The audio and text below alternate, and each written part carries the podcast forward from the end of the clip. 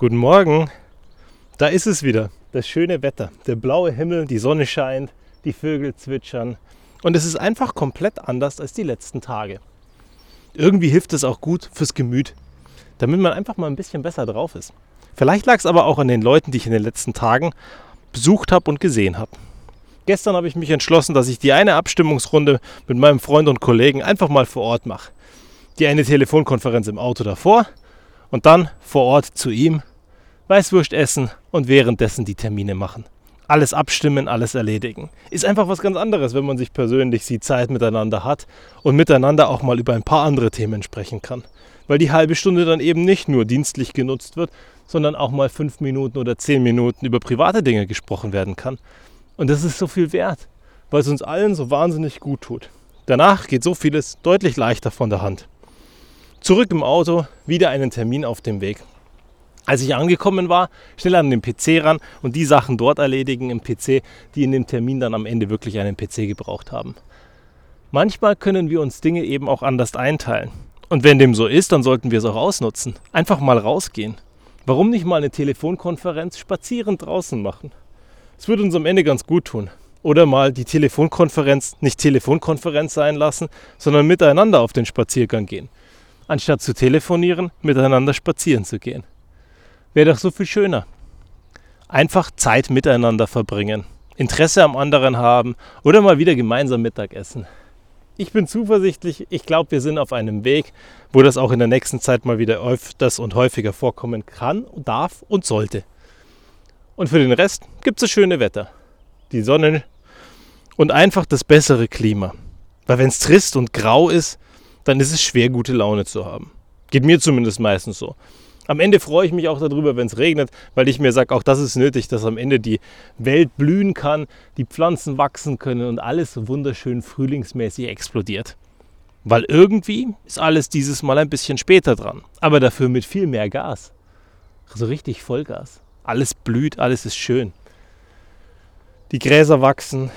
Es wird einfach richtig, richtig schön. Und dann haben wir gestern noch was ganz Tolles geschafft. Wir haben nach einer langen Vorbereitungszeit es geschafft, ein neues Produkt ins Portfolio aufzunehmen. Klingt total unspektakulär, aber eigentlich ein riesengroßer Meilenstein. Weil, wenn du über Jahre hinweg immer hörst, dass etwas unmöglich ist und dass auf keinen Fall der Anwender am Ende wählen darf, ob er einen PC oder einen Mac nehmen darf, naja, dann ist es umso spannender, wenn gestern dieser historische Moment passiert, an dem wir die Erlaubnis bekommen, dass wir in Zukunft unseren Anwendern ein Wahlrecht geben. Weil genau das ist es das, was, aus, was es ausmacht. Dass man einfach sagen kann, na gut, mit dem PC komme ich ganz gut klar, aber der Mac ist mir lieber oder umgekehrt. Und dann nehme ich eben das, was mir gefällt.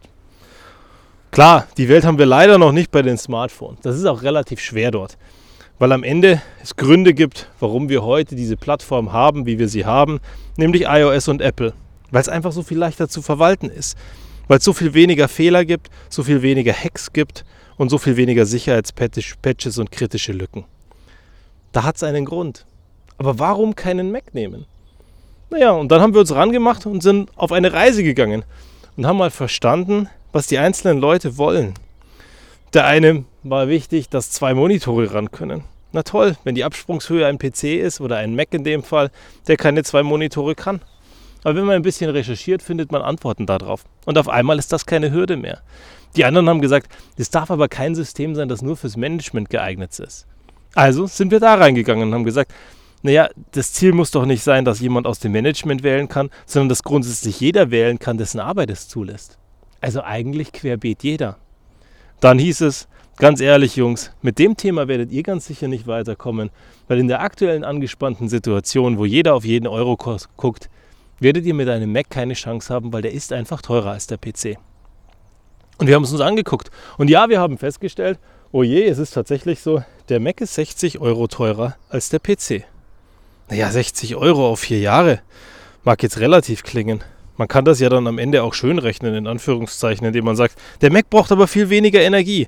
Na gut, aber sobald es keiner mehr versteht, wird es wahnsinnig schwer. Weil wenn ich heute Energiekosten mit reinnehme und die dann vergleiche, hochrechne, prognostiziere und alles, dann sagen die, naja, unterm Strich, Sieht immer noch so aus, als wäre der PC günstiger. Also heißt das halt im Umkehrschluss, dass man auch solche Dinge aus dem Weg bringen muss. Und wir haben es uns angeguckt, wir haben festgestellt, es gibt Rahmenverträge. Wir haben aber auch festgestellt, wenn wir Vergleichsangebote einholen, dann könnten wir vielleicht sogar günstiger werden als dieser Rahmenvertrag. Also sind wir dort reingegangen, haben dort Vergleichsangebote eingeholt, haben an dem Rahmenvertrag diskutiert und sind am Ende auf einen Punkt gekommen, wo wir einige Euro günstiger sind als der PC. Geekbench hat uns dann am Ende noch recht gegeben, weil Geekbench zeigt, dass wir einen Mac mit einem PC vergleichen, der eigentlich die Kategorie Performance PC ist.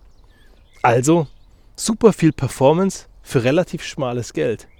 So könnten wir sogar den kleinen Mac gegen den großen PC antreten lassen. Dann würde der Business Case natürlich gleich viel besser aussehen. Und auch das haben wir uns angeschaut. Und so haben wir ein Ding nach dem anderen aus der Welt gebracht. Gespräche mit den Leuten geführt, verstanden, was sie für Probleme haben und verstanden, warum wir Dinge nicht auf die Straße bringen können und was für Hürden es gibt. Und eine Hürde nach der anderen haben wir eliminiert. Die meisten von uns würden aufgeben. Das ist nicht unsere Einstellung. Unsere Einstellung ist, wenn es dort etwas gibt, das zu verbessern, dann setzen wir uns hin und dann machen wir es. Und wenn wir es verändern können und das nachhaltig, dann werden wir das tun. Und wenn es Hürden gibt, dann bringen wir die aus dem Weg. Für jeden, der da draußen ist und für jeden, der zu Recht Hürden äußert. Klar, es wird auch Hürden geben, wo man sagt, naja, eigentlich macht das überhaupt keinen Sinn. Aber auch das hat doch eine Daseinsberechtigung. Derjenige hat sich doch Gedanken gemacht, warum er an diesen Punkt kommt, dass er diese Hürde als problematisch empfindet. Und umso schöner wäre es doch dann, wenn wir auch diese Hürde aus dem Weg bringen. Weil jeder, der keine Hürden mehr hat und jeder, der weiß, dass da jemand aufschlägt, der dir deine Probleme löst, der wird Fan von dir sein. Und der wird dafür sorgen, dass du am Ende in deinem Projekt weiterkommst. Und genau das ist das Prinzip, das wir bei allem anwenden. Wir sorgen dafür, dass wir die Leute verstehen.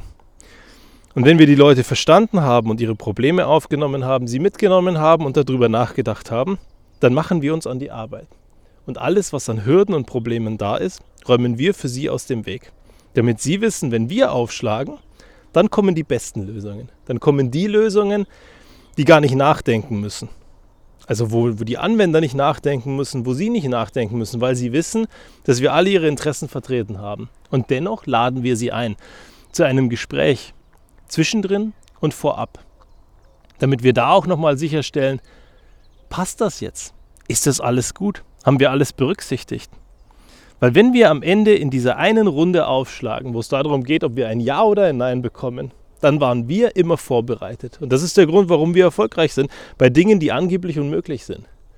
Weil wir einfach verstehen, was die Leute umtreibt, was ihnen wichtig ist und warum sie in ihrer fachlichen Funktion heute Nein sagen. Weil jedes Nein hat einen Grund. Und auch darüber haben wir in der ersten Staffel viel diskutiert. Und viele Anregungen habe ich dir mitgegeben. Was könnten wir verändern, wenn wir verstehen, warum jemand Nein sagt? Was heißt es, warum zu fragen? Haben wir ein Recht, warum zu fragen? Und ich glaube, das ist das, was uns unterscheidet. Dass wir ein Nein nicht akzeptieren und eine Welt schaffen, wo es einfach besser ist. Ich habe gestern mal wieder ein bisschen in Büchern gelesen und da ist mir eins aufgefallen, was ich sehr interessant finde. Apple hat ein Credo und das heißt, die Welt besser zu machen, die besten Produkte zu machen und die Welt ein bisschen besser zu verlassen, als wir sie vorgefunden haben, als wir damals auf sie gekommen sind. Ein super schönes Credo, finde ich. Spannenderweise steht es nur in den Pressemitteilungen ganz unten drinnen. Ansonsten kommunizieren sie es in anderen Botschaften, mit ihrer Umweltbotschaft, mit ihren Produkten, mit der Veränderung, die sie versuchen nachhaltig in die Welt zu bringen. Aber genau das Credo, das dahinter ist, ist ein großartiges. Dinge besser zu machen, Dinge anders zu denken und vielleicht dann Dinge auch nur einmal zu machen. Einmal und das gut und danach nie wieder. Und es hat sich immer wieder darum gedreht. In Staffel 1, in Staffel 2 natürlich nicht, weil da haben wir uns eher meinen Krankheitsweg angeguckt. Aber ich glaube, eins bleibt unter dem Strich. Und das bleibt für mich auch nach diesem großen Erfolg, den wir gestern hatten. Wenn wir uns damit nicht zufrieden geben, dass ein anderer Nein sagt, sondern verstehen, warum er Nein sagt und diese Hürden aus der Welt bringen, dann kommen wir an einen Punkt, wo wir es schaffen werden, Unternehmen, die Welt und Services nachhaltig zu verändern. Und die nächsten Male werde ich ein bisschen darüber sprechen, was es heißt, Services groß zu denken. Weil auch das führt dazu, dass wir heute Services bauen, die ganz anders funktionieren und die eine ganz andere Akzeptanz haben, als wenn wir uns heute hinsetzen würden und lediglich über fünf oder zehn Geräte oder Anwender nachdenken würden. Weil denen würden wir deutlich mehr zumuten, als wenn wir über 40.000 nachdenken oder 120.000. Also, die nächste Zeit lernen wir ein bisschen zu skalieren. Bis zum nächsten Mal.